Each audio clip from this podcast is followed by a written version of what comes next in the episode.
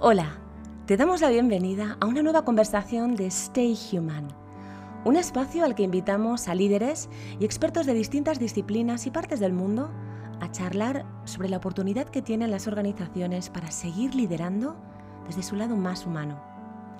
Stay Human es un llamamiento impulsado por Picnic, LIC y DDB para instar a las organizaciones a que sigan siendo tan humanas como han demostrado que son capaces de ser. Empezamos.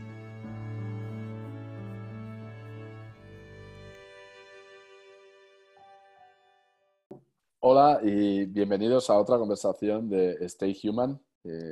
llevamos ya varias conversaciones tanto en webinar como en formato podcast y hoy tenemos una conversación más con un nuevo líder. Eh, un nuevo líder con el que hemos tenido el placer de trabajar en el pasado y conocer personal y profesionalmente. y se trata de Hernán Estrada. Eh, Hernán Estrada hoy es eh, Senior Vice President y gerente general de The Walt Disney Company en Brasil. Pero básicamente esto, donde está hoy, es el resultado de una carrera bastante extensa dentro de la misma compañía y por distintos lugares del mundo. Eh, Hernán Estrada es argentino y empezó su carrera, de hecho, en publicidad, pero luego se mudó a Estados Unidos, donde, donde estuvo ocho años. Primero dos años en un MBA y luego en 1994 se unió a Walt Disney Company por primera vez. Es decir, lleva, lleva en la misma compañía desde 1994. De Estados Unidos luego regresó a la Argentina y de ahí se fue a Londres y desde donde estuvo supervisando también eh, la operación de MEA desde, desde el Reino Unido. Y recientemente, este mes de enero del 2020, Hernán decidió mudarse a Brasil donde en su rol de Senior Vice President y de, gerente general, eh, lidera, básicamente maneja el negocio, lidera una operación de 1.300 empleados en todos los negocios de la compañía para las tres marcas, para tanto Disney, Fox o ESPN. Tiene, lo hace desde Brasil, pero con, desde, desde cuatro um, oficinas distintas. Tres de sus oficinas están en Sao Paulo y otra está en Río de Janeiro. Eh, no se nos puede ocurrir eh, un perfil más adecuado para hablar de Stay Human que alguien con tanto mundo para que lleva trabajando tanto tiempo para una compañía tan humana como The Walt Disney Company, eh, tan humana como, como la magia de Walt Disney Company, que seguramente que él nos contará muchísimo mejor. Hernán, es un auténtico placer tenerte aquí. Muchísimas gracias por estar con nosotros. Gracias a ti, Alex. La verdad que para mí es un placer también este, no solo sumarme a una iniciativa de, este grupo de gente que conozco bien y con el que siempre es un placer trabajar, sino además una iniciativa que tiene este propósito, que, con el cual yo comulgo profundamente y me parece súper valioso. Así que cualquier cosa que, todos los que estamos de este lado podamos hacer para sumar en esta causa, creo que debemos hacerlo. Qué bien. Además, de hecho, es la primera conversación que estamos teniendo desde Stay Human con alguien desde fuera de España.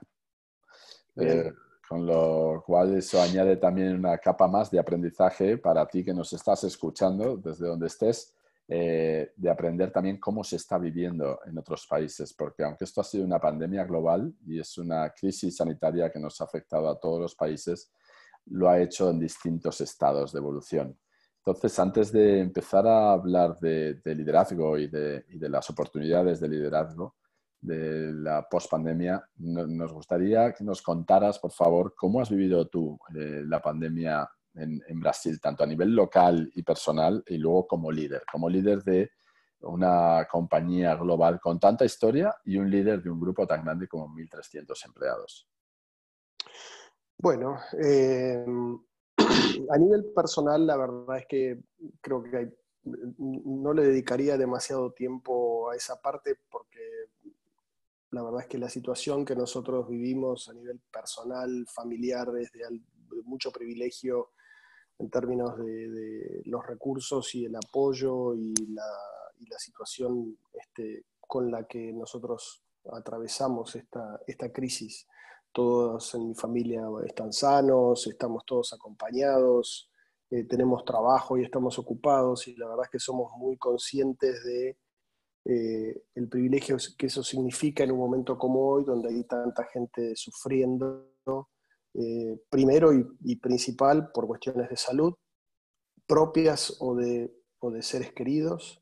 Y segundo, hay mucha gente sufriendo no necesariamente por cuestiones de salud, sino por el impacto que tiene esta crisis en otros aspectos importantes de la vida, como el trabajo o la salud mental o, lo que fuere. Entonces, a nivel personal, lo único que puedo decir es que nosotros somos increíblemente este, agradecidos por el privilegio con el cual este, nos encontramos para, para, atravesar esta situación. Eh, en términos profesionales, para mí, este, yo siempre digo que mm, la crisis, como, estaba ah, mencionando ahora, ha generado una dosis de dolor y de sufrimiento en el mundo muy grande. Si uno eh, pudiera, eh, muy, la verdad es que es un ejercicio bastante osado de mi parte, pero si uno se atreviera a por un momento eliminar el sufrimiento de la ecuación de esta crisis eh, y la pudiera analizar desde el punto de vista profesional y de trabajo, yo personalmente sentí que lo que estaba sucediendo era una oportunidad absolutamente fantástica de, eh, testear capacidades de liderazgo y de experimentar cosas totalmente nuevas.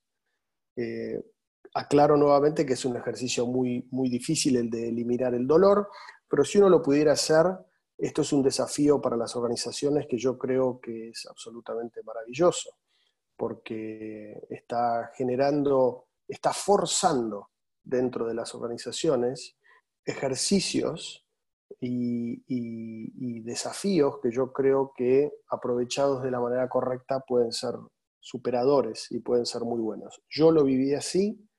Imagínense que la crisis este, llegó a Brasil tres meses después de que yo había aterrizado en este país, un poco menos de tres meses, con lo cual este, a mí me, expuso a una serie de desafíos de, administración del recurso humano eh, muy grandes y muy extremos, que yo los viví eh, muy positivamente y con, una, con una conexión constructiva, digamos, con la situación, que creo que este, está dando resultado porque la atmósfera en la cual estamos trabajando nosotros hoy, paradójicamente, yo siento que es mucho mejor, mucho más elevada, de mayor comunión y de mayor unión entre todos los empleados que la que teníamos eh, antes de la crisis.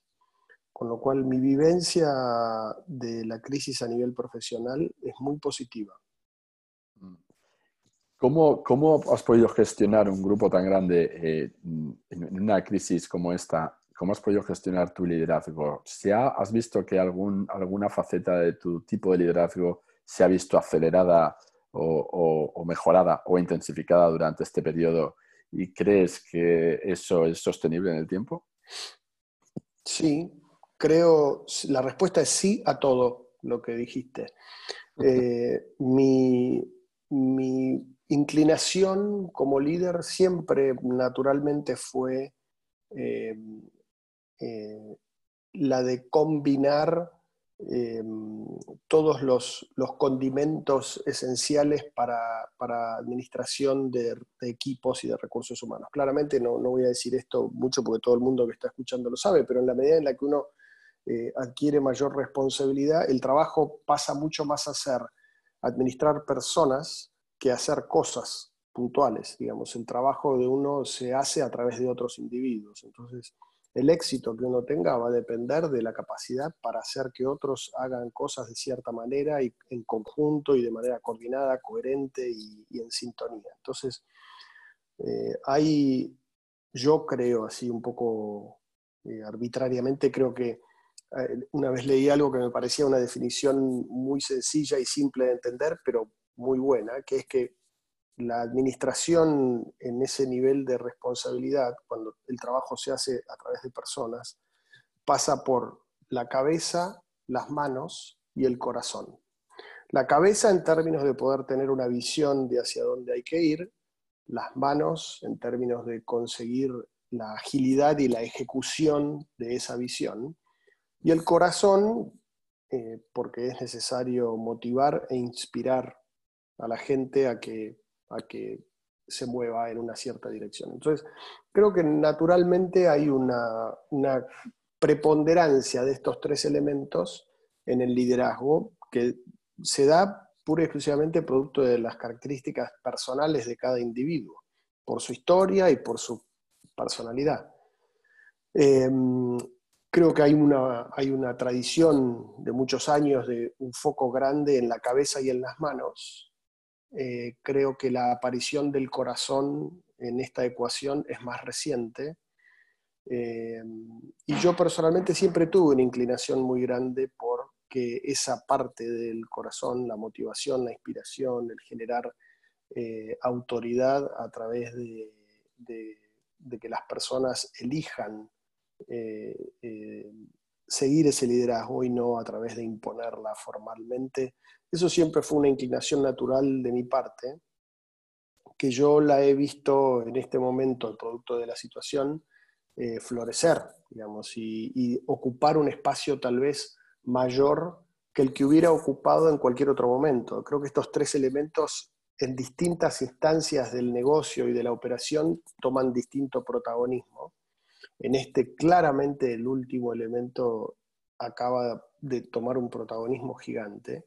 Y como yo tengo una inclinación a que eso ocupe un rol importante en mi gestión, eh, para mí fue no solo algo que me nace y que me sale naturalmente, sino que disfruto mucho. La verdad es mm. que yo disfruto mucho ese tipo de conexión con la gente. Hmm. Entonces implementamos muchas cosas que, favorecen eso. Esto que has dicho también del corazón, que es muy interesante, esto es justamente lo que hemos podido ver. Hemos visto cómo muchísimas compañías han puesto, han priorizado las decisiones desde el corazón. ¿no? lo hemos visto, lo hemos visto eh, no solo como con sus equipos, que es lo que tú estás contando, pero también para con la sociedad. Hemos visto donde no han priorizado la, la, cabeza ni las manos, sino el corazón, y lo han puesto al servicio de los demás eh, con grandísimos gestos. Hemos visto compañías que, han reorientado su producción para crear material sanitario, han parado máquinas directamente para ayudar a hecho donaciones millonarias a la sociedad han, divulgado mensajes optimistas, se han volcado con la sociedad. Eh, ¿Hay algo que te haya llamado especialmente la atención en este sentido en, Brasil o dentro de tu compañía sobre la reacción que han tenido ciertas compañías o ciertos líderes de compañías durante la pandemia que demuestren que están decidiendo desde el corazón, como, estás, como mencionas? Creo que hay muchos ejemplos. Eh, voy a hablar primero de mi compañía por una cuestión de, eh, de fidelidad. Eh, la verdad es que a mí una cosa que me satisfizo mucho a lo largo de este proceso es que nuestra compañía no tuvo que correr para montar un discurso de último minuto para, posicionarte, para posicionarse en una situación como esta. Este, Disney siempre fue una compañía que tuvo una postura muy eh, eh, altruista y muy elevada con respecto a sus empleados, las comunidades donde hace negocios, eh, la diversidad. Todo este tipo de cosas son principios éticos y morales que la compañía, digamos, adopta con, un compromiso enorme y, que los promueve internamente y los manifiesta externamente con, con gran coherencia. Entonces, a mí me, produjo mucho orgullo ver la reacción que nuestra compañía tuvo frente a esta situación. No me sorprendió, pero sí me, dio mucha satisfacción verlo confirmado de una manera tan categórica. Este, Disney instantáneamente, en cuanto esto se produjo, comunicó de manera muy fuerte eh, que los empleados eran la prioridad número uno y que los negocios pasaban a ser una prioridad número dos y eso quiere decir, no importa si una decisión de protección de los empleados genera una pérdida de negocios, por más significativa que sea. No nos va a importar. Y en base a esa premisa es que muchas decisiones se tomaron dentro de nuestra compañía que nos perjudican desde un punto de vista de negocios. Y claramente esto para una compañía como Disney no es un momento más, es un momento en el que la crisis la ha golpeado como nunca en su historia. Este, eh, la verdad es que Disney tiene 97 años de vida y jamás en esos años sufrió un golpe como este. Eh, y aún así no hubo ni el más mínimo titubeo a la hora de decir no importa el impacto que esto tenga en los negocios. La gente tiene que estar en su casa. Si no vamos a poder transmitir deportes en vivo, no nos importa si, vamos, si vamos a tener que apagar nuestras radios y nuestros canales de televisión, cerrar nuestros parques, no importa, nada importa más que que la gente esté bien. Y eso a mí me, me satisfizo mucho, me dio mucho orgullo. Hay un montón de otras compañías que, hacen, que han hecho cosas similares. Este, y, me parece que la sensación que eso va creando, no solo en los empleados, sino en la opinión pública, en las comunidades, es de un confort este, en el alma, digamos, cuando uno ve que la gente y la sociedad es capaz de moverse en esa dirección, que nos eleva a todos un poco. Y eso ahí es donde yo creo que surge una iniciativa como la de ustedes, este, porque hay que rescatar eso y hay que, y hay que mantenerlo. Este, entonces, a mí me, me, parece que eso es lo, lo, que vale la pena. Mm. Efectivamente, en muchas compañías lo que hemos visto después de analizar varios casos es que esto lo que ha representado es, un, es una casi casi una aceleración de la relevancia de los principios que ya tenían o de los valores que ya tenían, ¿no? Como es el caso de Disney, según acabas de contar, ¿no? Eh, y que eran los principios y los valores que tú ya conocías, o sea, al llevar tanto tiempo en la compañía, ¿no? Al llevar 26 años en Disney, tú ya conocías estos valores y estos principios. Entonces, esto para ti ha sido como verlos y validarlos y confirmar que esto era así. Entonces, eh, pero en muchas compañías no ha sido así el caso. En muchas compañías esos valores y esos principios estaban más ocultos de alguna manera. Estaban, ¿no? Siempre decimos, todas las compañías tienen un lado humano, pero estaban más ocultos y ellas mismas se han sorprendido actuando como han actuado. Positivamente se han sorprendido y la sociedad también, ¿no? Eh, entonces, para compañías que quizá no tienen sus valores o principios tan, tan presentes como, como los tiene Disney. Eh, ¿Qué crees que va a pasar con estas compañías ahora que van a poder retomar toda su actividad comercial, ahora que van a poder eh, poco a poco eh, volver a vender de otra manera y enfrentarse a otro consumidor, que luego hablaremos de él? Pero ¿qué crees? ¿Qué crees tú que, que cuáles son los desafíos a los que crees que se van a enfrentar las compañías cuando puedan retomar su actividad comercial? Yo creo que se está dando un proceso que comenzó antes del, de la llegada de este virus, que pasa por, voy a usar una palabra tal vez eh, eh, arbitraria, pero creo que hay un poco un reclamo de la sociedad por otro tipo de mirada sobre el mundo de los negocios. Eh, y con esto me refiero a cosas que tienen que ver con eh, dónde está puesto el foco de las corporaciones y del mundo de los negocios en cuanto a qué es lo que deben perseguir como, entidades, como actores de la sociedad.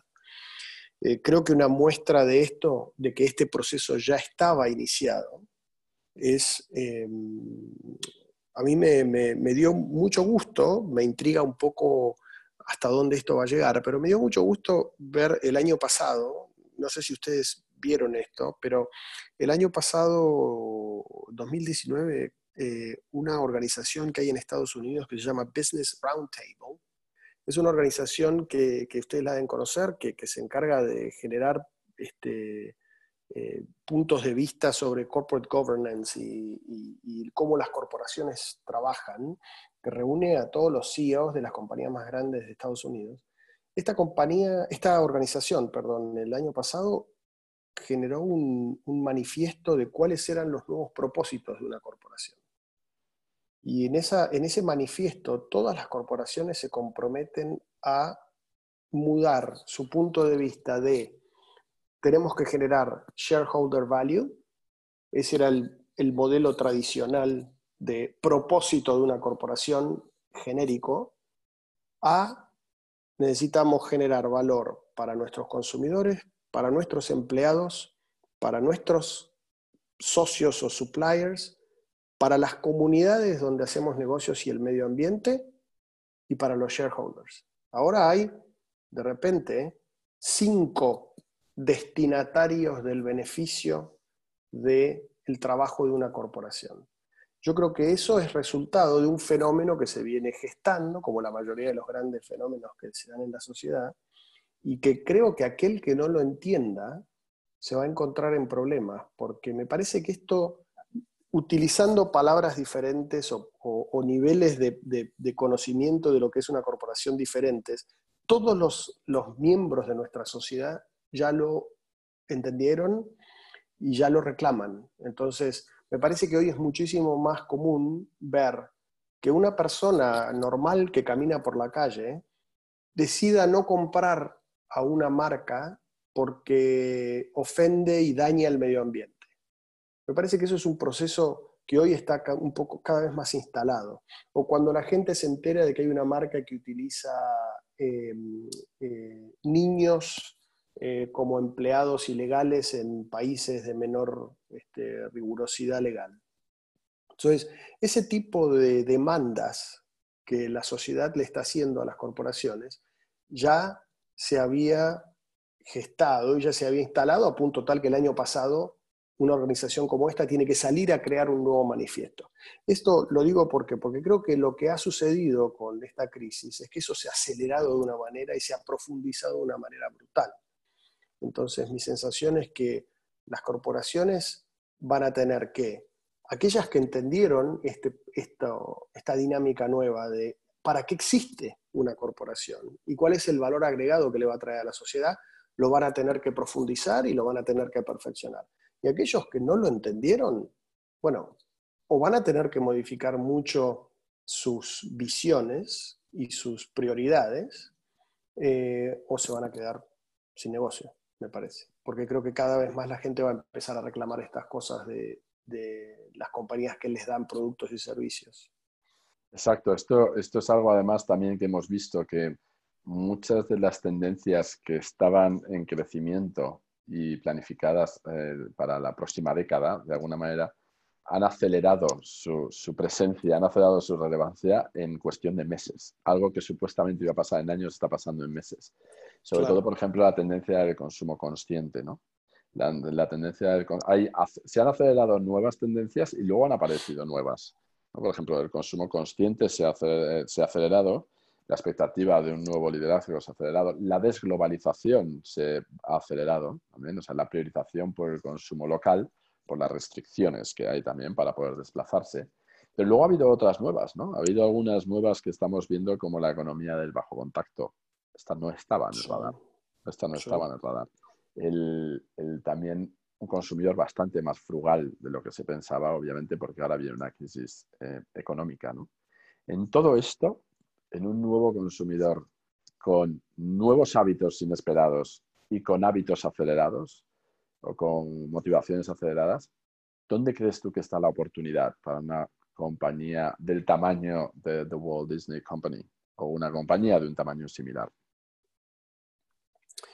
Yo creo que hay oportunidades eh, de todo tipo. Me parece que las, primeras y más eh, inmediatas y tal, vez hasta más sencillas de describir pasan por aquellas variables más tangibles y más elementales del negocio, eh, como las eficiencias este, y, la productividad que muy probablemente se pueda, eh, se pueda mejorar y se pueda, se pueda capturar en el escenario que surja, producto de que eh, me parece que hay una, revisión de en qué consiste una compañía, cómo es el modelo operativo de una compañía, qué tipo de organización necesita, que van a tender a hacer las operaciones más eficientes. Va a haber una transición eh, importante, pero creo que en definitiva eh, para las compañías el tener a su fuerza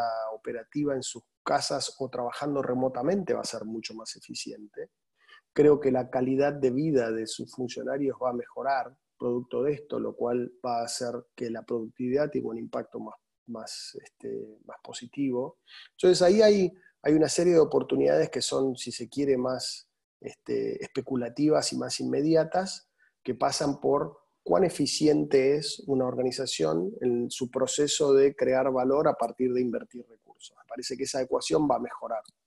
Eh, va a haber un costo alto inicial, pero después esa, esa curva va a mejorar. Y después creo que hay otras oportunidades para una compañía como la nuestra eh, que pasan, y ahí estoy hablando de nuestra compañía. No sé si esto no, no aplica probablemente por igual a todas las compañías, pero eh, una compañía como la nuestra es una compañía que tiene una participación muy eh, profunda en procesos culturales. nosotros somos un actor de la cultura y tenemos, queremos creer que tenemos un impacto sobre la cultura eh, aunque sea menor, esperamos que sea positivo. Entonces, para nosotros entender los procesos culturales que están, que están sucediendo es absolutamente esencial. No solo los tenemos que entender, sino que los tenemos que poder interpretar y después podemos, tenemos que poder transformarlos en historias que rescaten lo mejor de, de lo que está pasando para promover aquellas, aquellas evoluciones y aquellos comportamientos que nos parecen más, más ricos, que nos parecen que van a ayudar a crear una vida mejor para todos. Entonces, es, eso en un momento como este es, no estamos en una meseta, claramente, no estamos en un momento donde las cosas están medianamente estables, estamos viviendo momentos donde las cosas cambian de mes a mes. Entonces ahí hay oportunidades explosivas para nosotros. Nos dedicamos al storytelling y, queremos creer que cuando a las personas les contamos historias les estamos hablando de ellos mismos entonces, este, este, es un proceso que para compañías que hacen algo parecido a lo nuestro es absolutamente fantástico, muy fértil y ojalá que podamos aprovecharlo para contribuir a que la vida de todos sea cada vez mejor. Este, entonces, nosotros particularmente ahí tenemos una oportunidad gigante. Creo que después en general, eh, para mí las oportunidades pasan mucho por, por esto que hablábamos hace un rato, de cómo las compañías pueden redefinir su propósito y convertirse en actores que no solo generen valor económico, sino redefinirse como actores de la sociedad que van a generar otro tipo de valores que hacen a la vida mejor. Se van a convertir en actores que cuidan el medio ambiente, se van a convertir en actores que generan una mejor convivencia para la gente en los centros urbanos, eh, porque van a generar mucho menor movimiento de personas, tráfico, polución, desde ese tipo de cosas tan sencillas como esas hasta el que todas las familias de empleados que trabajan en una compañía, que a veces estamos hablando de, decenas de miles de familias, eh, vivan una vida mejor, más feliz, viendo que los padres puedan ir a los actos del colegio de sus hijos, que, puedan estar todos juntos en los cumpleaños, que no tengan que tener vergüenza de pedir un turno para ir al dentista porque tienen reuniones en la oficina, digamos. Todo ese tipo de cosas que están tan instaladas en el mundo de las, de las compañías, que desaparezcan y que se entienda que la persona que trabaja en una compañía no es solo un empleado, es un padre es un hijo, es un hermano y además es un individuo que tiene que hacer deportes, meditar este, y descansar y tomarse vacaciones y leer. Y todo eso no tiene que ser hecho en un momento en el cual deja de ser el empleado de la compañía y se convierte en individuo. Es todo lo mismo. Este, y esa, esa, cosa a mí me parece que es uno de los, de los elementos más este, fascinantes que debería cambiar todos los que estamos escuchando esto, calculo, o la mayoría de los que están escuchando esto, si tenemos varios años de trabajar en empresas, sabemos que en algún momento sentimos un conflicto grande entre nuestras vidas privadas y, personales y el trabajo. Nos pasó de tener la tensión de tener que decirle al jefe o a los colegas que no podemos hacer algo porque tenemos un aniversario, un cumpleaños, un acto en un colegio o una cita en el dentista. Y eso no debe suceder más, tiene que desaparecer. ¿Por qué debería pasar una cosa tan absurda como esa?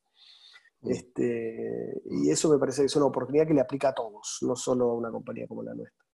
Pero esto, todo lo que acabas de contar, que efectivamente es el liderazgo humano y poniendo las personas de verdad en el centro, empezando por tus equipos, esto parece que ha tenido que pasar lo que ha pasado para que todos nos diéramos cuenta. ¿no? Eh, y la mayoría de los líderes se dan cuenta, aunque la gente ya lo sabía, pero de repente lo ha activado, ha activado por ese lado, desde ese ángulo. ¿Cómo conseguimos, cómo, cómo conseguimos preservarlo? ¿Cómo conseguimos el no tener que tener otra crisis para mm, que esto no deje de ser prioridad?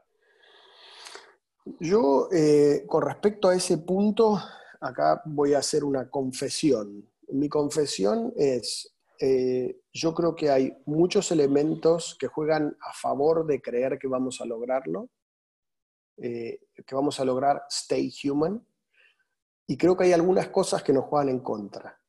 Y ahí es donde creo que, como dicen en inglés, the jury is out.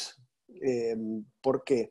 Las cosas que nos juegan a favor creo que tienen que ver con que si uno mira la evolución de nuestra sociedad y nosotros como seres humanos, históricamente creo que hemos venido haciendo progresos. Eh, me refiero a cosas tan, tan gigantescas como, como la esclavitud, la igualdad de género, este, la distribución de la riqueza. Si uno mira lo que ha sucedido en los últimos 300 años, hay notorios progresos que responden al sentido común, a la inteligencia emocional y a la capacidad de crear una mejor convivencia para todos. Entonces ahí hay un, aspecto que uno le permite ser optimista y confiar.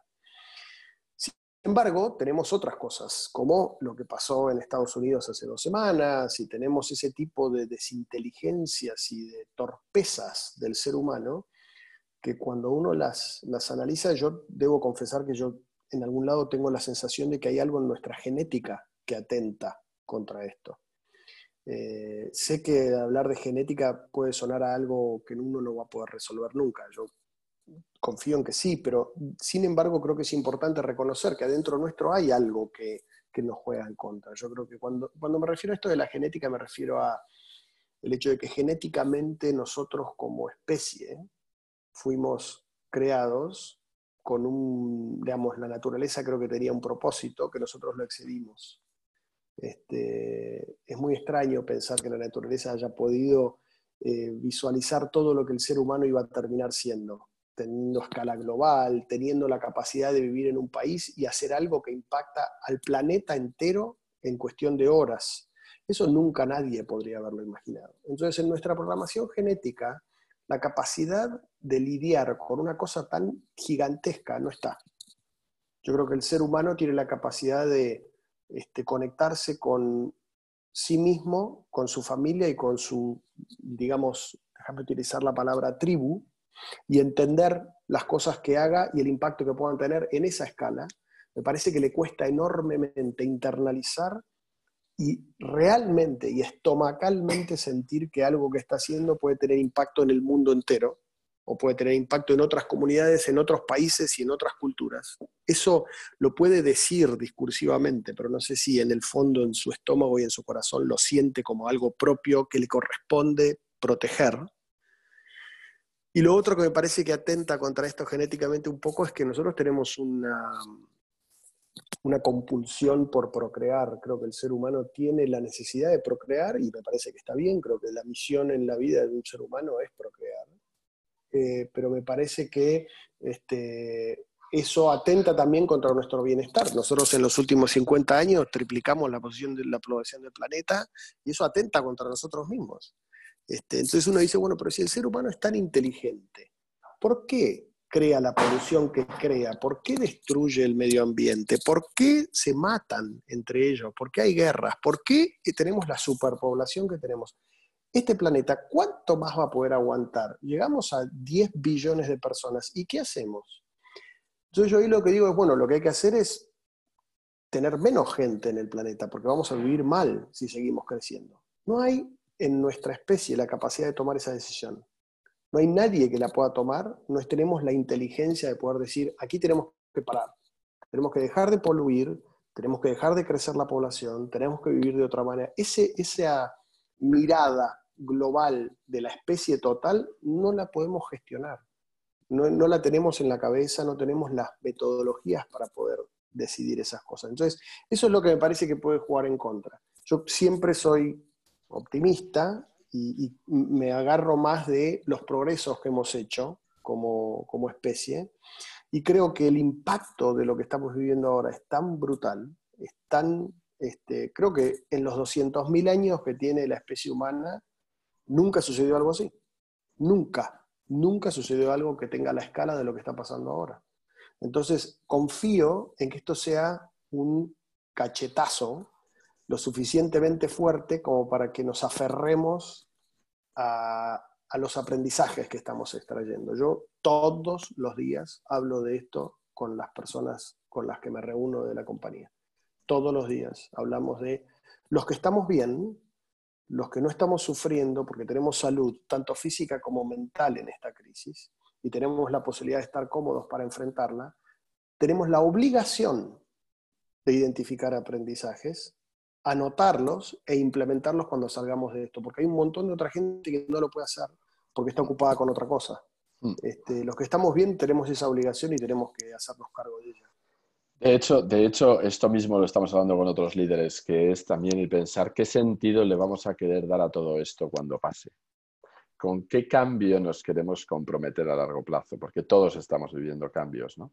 Y como decía, son cambios que nunca se habían visto antes, pero luego cambios incluso de valores, cambios de prioridades, de, de actitudes con qué nos vamos a poder comprometer. Y ese también es el reto para los, los, los líderes en, en, en, en la, fase de, de post-pandemia. ¿no?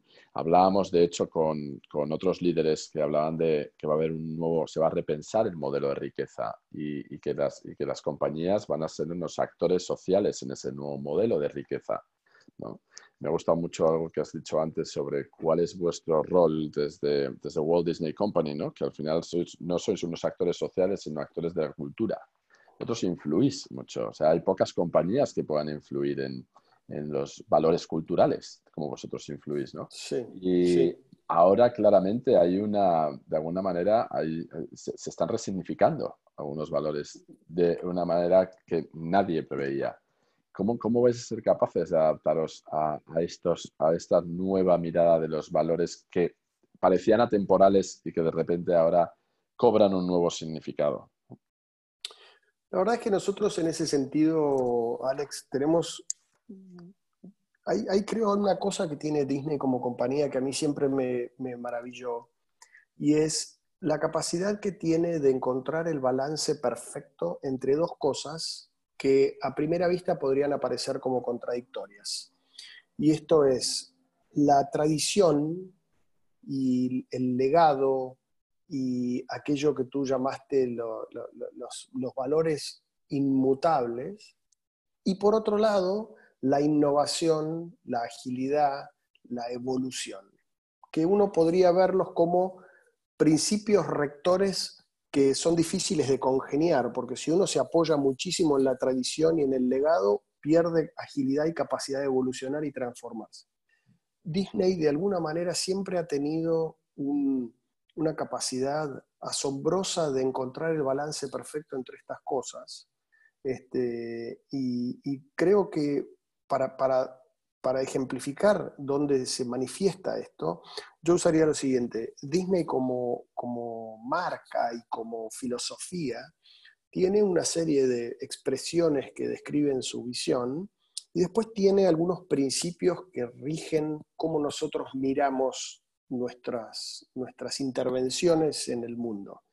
Y, diría que los, los tres grandes, hay, hay, como seis grandes principios que hacen a todo lo que nosotros producimos, uno es lo que llamamos el storytelling, la calidad y la innovación. Y del otro lado, fíjate, esto estoy hablando de cosas que tienen décadas. El optimismo, la decencia y la, y la comunidad, digamos, la integración de todos. Todo lo que nosotros hacemos tiene que ser para todo el mundo. Esas tres cosas, el optimismo, la decencia y la comunidad, son cosas que están escritas en nuestros en nuestros documentos desde hace más de 30 años. Y hoy no pierden valor, porque todo lo que nosotros hacemos comunica ese optimismo, siempre creemos en un final feliz para las cosas, comunican que todo lo que nosotros hacemos tiene que ser para todo el mundo. Nada de lo que hacemos puede ser ofensivo para alguien, no importa ese alguien quien sea. Y todo lo que nosotros hacemos tiene que ser decente, ético y moral. Entonces, la compañía eso lo tuvo siempre en su ADN y eso hoy sigue teniendo valor. Lo que hace más fácil para nosotros adaptarnos y mantenernos relevantes es a lo que nos dedicamos. Nosotros nos dedicamos al storytelling. El storytelling tiene que ser relevante y tiene que ser presente, tiene que contar cosas de actualidad, tiene que hablar de temas que a la gente le interesen y que estén sucediendo. Entonces, eh, en la dinámica y el ejercicio, la musculatura que hay que desarrollar y ejercitar para poder contar historias, tú lo sabes bien porque el mundo del storytelling ha explotado en los últimos años, eh, tiene que ver con entender qué pasa en la sociedad. Es lo mismo que le pasa a otra escala a un eh, a una persona que escribe eh, tiras de cómics en un newspaper. Esa persona tiene que estar todos los días encima de qué es lo que está pasando para poder contar una historia que a la gente le resulte familiar. A nosotros nos pasa lo mismo y eso es lo que nos mantiene frescos. Este, y creo que Disney en ese sentido ya ha demostrado que, le sale bien ese trabajo. ¿no? Mm, mm. Eh, Hernán, o sea, como sabes, eh, me quedaría muchísimo más tiempo hablando contigo, pero yo creo que hay muy pocas, muy pocas compañías que tengan la, de alguna manera la responsabilidad y la oportunidad de seguir aportando eh, esa, esa, visión sobre los valores humanos, como lo impacta no solo desde, el entretenimiento, sino desde la educación y desde muchos otros sectores, como impacta The Walt Disney Company. Me gustaría precisamente por todo lo que nos has contado y por toda tu trayectoria dentro de una compañía tan especial como esta y después de haber vivido en tantos países. Eh, si pudieras ya para terminar compartir cuál sería tu consejo a aquellos líderes que se enfrentan a, un nuevo contexto, a un nuevo consumidor, a un nuevo modelo de riqueza, que se enfrentan en definitiva a una nueva realidad, eh, para que puedan seguir liderando desde ese lado tan humano que algunos acaban de descubrir, pero que vosotros eh, lo lleváis viviendo desde el principio. ¿Qué consejo le darías a estos líderes de compañías o de organizaciones en general?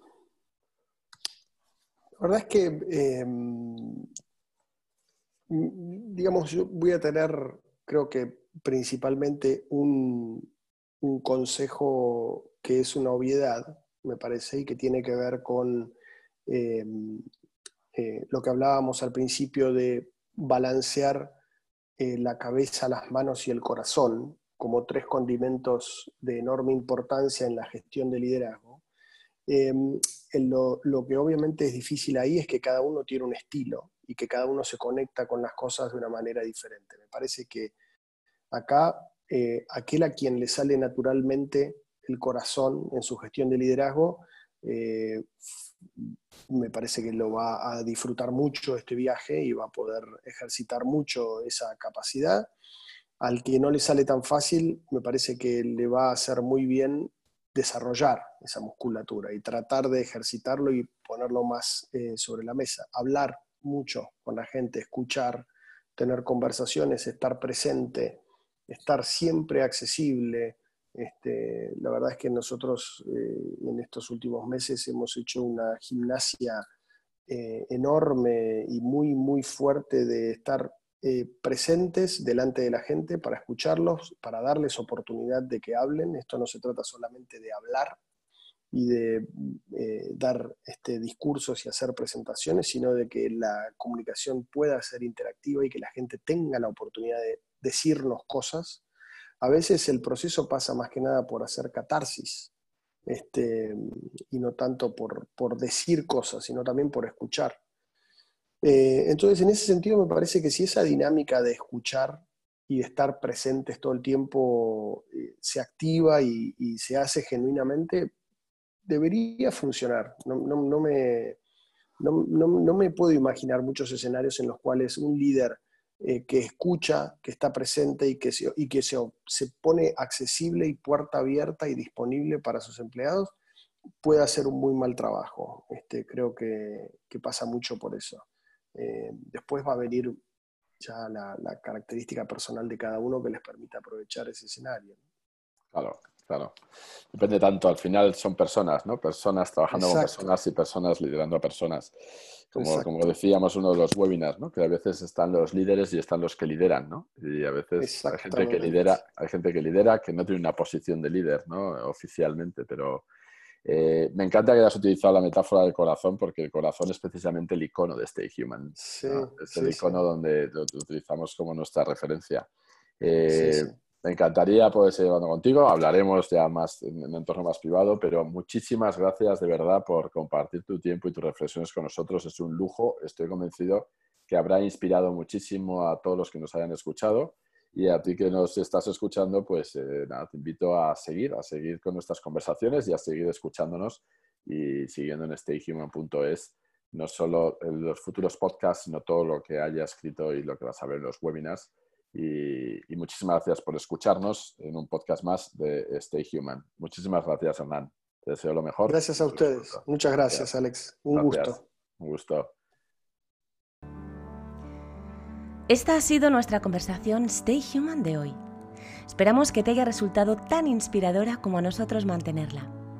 No te pierdas todas las novedades y nuevas conversaciones que iremos lanzando en los próximos días desde stayhuman.es. Mientras tanto, stay human. Sigamos liderando desde nuestro lado más humano.